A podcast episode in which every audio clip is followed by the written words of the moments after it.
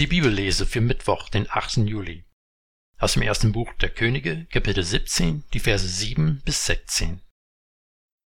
Nach einiger Zeit aber vertrocknete der Bach, denn es fiel kein Regen im Land. Da erging das Wort des Herrn an Elia. Mach dich auf und geh nach Serepta, das zu Sidon gehört, und bleib dort. Ich habe dort einer Witwe befohlen, dich zu versorgen. Er machte sich auf und ging nach Serepta. Als er an das Stadttor kam, traf er dort eine Witwe, die Holz auflas. Er bat sie, bring mir in einem Gefäß ein wenig Wasser zu trinken. Als sie wegging, um es zu holen, rief er ihr nach, bring mir auch ein Bissen Brot mit. Doch sie sagte, so wahr der Herr dein Gott lebt, ich habe nichts mehr vorrätig als eine Handvoll Mehl im Topf und ein wenig Öl im Krug. Ich lese hier ein paar Stücke Holz auf und gehe dann heim, um für mich und meinem Sohn etwas zuzubereiten. Das wollen wir noch essen und dann sterben. Elia entgegnete ihr, Fürchte dich nicht, geh heim und tu, was du gesagt hast. Nur mache zuerst für mich ein kleines Gebäck und bring es zu mir heraus. Danach kannst du für dich und deinen Sohn etwas zubereiten. Denn so spricht der Herr, der Gott Israels. Der Mehltopf wird nicht leer werden und der Ölkrug nicht versiegen, bis zu dem Tag, an dem der Herr wieder Regen auf den Erdboden sendet. Sie ging und tat, was Elia gesagt hatte. So hatte sie mit ihm und ihrem Haus viele Tage zu essen. Der Mehltopf wurde nicht leer und der Ölkrug versiegte nicht, wie der Herr durch Elia versprochen hatte.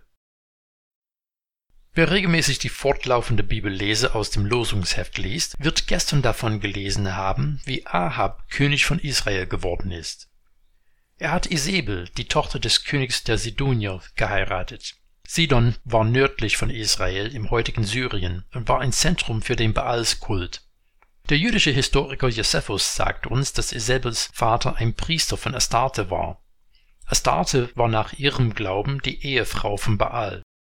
Von Baal gab es über die Jahre verschiedene Vorstellungen, aber hier scheint Baal ein Sturmgott zu sein, der für die Bewässerung der Erde zuständig war. Alles in allem bekommen wir ein recht ausführliches Bild darüber, wie Ahab und Isabel das Volk Israel von Jahwe weggezogen haben. Sie haben nicht nur den Götzendienst erlaubt, sie haben ihn forciert. Auch in dem Text von gestern lesen wir, wie Elia zu König Ahab gegangen ist. Nun, wenn ein König einen Sturmgott dient, und ein Prophet von Yahweh kommt und sagt, es wird nicht mehr regnen, bis ich es sage, ist das eine Kampfansage sondergleichen. Elia hat sich bei einem Bach versteckt, und Gott hat ihn auf wunderbare Weise versorgt. Raben haben ihm Brot und Fleisch gebracht. Unser Text für heute nimmt an der Stelle auf, an dem das Bach, aus dem Elia getrunken hat, ausgetrocknet ist. Er muss jetzt an einen anderen Ort, um zu überleben. Aber ich würde gern wissen, was Elia sich gedacht hat, als Gott ihm gesagt hat, wo er hingehen soll. Mach dich auf und geh nach Serepta, das zu Sidon gehört. Gottes Versteck für seinen Propheten ist das Herkunftsland von Isabel, wo ihr Vater Priester ist für Astarte und wo Baal von praktisch allen angebetet wird. Man könnte sagen, dass man ihn dort am wenigsten vermuten würde, aber mir scheint es trotzdem eine heiße Kiste zu sein, ihn direkt unter der Nase von Isabels Vater zu verstecken. Aber Gott macht immer wieder Sachen, die ich nicht für möglich gehalten hätte. Und er zeigt immer wieder, dass sein Plan gut ist. Gott sagte Elia, dass er eine Witwe befohlen hat, ihn zu versorgen. Aber als Elia nach Brot fragt, sagte sie ihm, dass sie nur noch ein wenig Mehl und Öl hat. Sie war gerade im Begriff, eine letzte kleine Mahlzeit für sich und ihren Sohn vorzubereiten. Danach hat sie den Tod erwartet. Die Dürre hat nicht nur das Land Israel getroffen, und Lebensmittel werden ganz bestimmt überall Mangelware gewesen sein. Ihr Sohn war vermutlich noch sehr jung, sonst wäre es seine Verantwortung gewesen, für seine Mutter zu sorgen. Witwen und Waisen waren die Schwächste der Gesellschaft.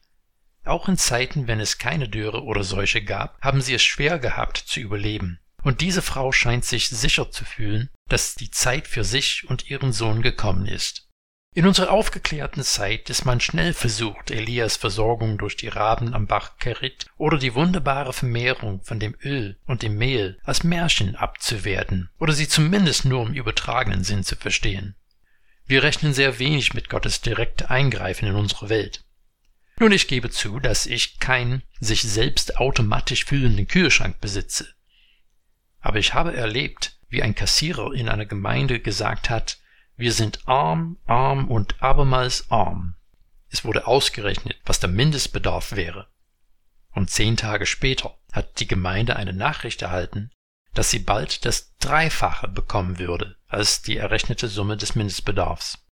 Ich habe einen Mann gehört, der erzählt hat, dass er und seine Frau ihren Haushaltsplan durchgegangen sind und am Ende hatten sie nichts übrig, was sie der Gemeinde hätten geben können. Bis sie ihren Beitrag für die Gemeinde als erstes abgezogen haben. Und dann hatten sie am Ende plötzlich Geld im Plan übrig. Zitat Ich kann dir nicht sagen, wie das funktioniert hat, aber es hat funktioniert. Kann es sein, dass du nach einer rationalen Lösung deiner Not suchst und Gott schickt dir einen Raben mit etwas im Schnabel? Kann es sein, dass du Ausschau nach einem vollen Sack Mehl hältst und derweil macht Gott gerade genug in den Topf, um durch den Tag zu kommen? Immerhin, im Vater unser hat Jesus uns gelehrt zu beten, Gib uns heute unser tägliches Brot und nicht, gib mir eine Monatsportion im Voraus. Gott schickt uns an ungewöhnlichen Orten und er tut Ungewöhnliches. Er ist der Schöpfer er ist souverän. Er ist Gott. Und er ist barmherzig. Halte die Augen auf dafür, was Gott Ungewöhnliches in deinem Leben schon tut. Und vor allem vertrau ihm. Du wirst staunen, was du erlebst.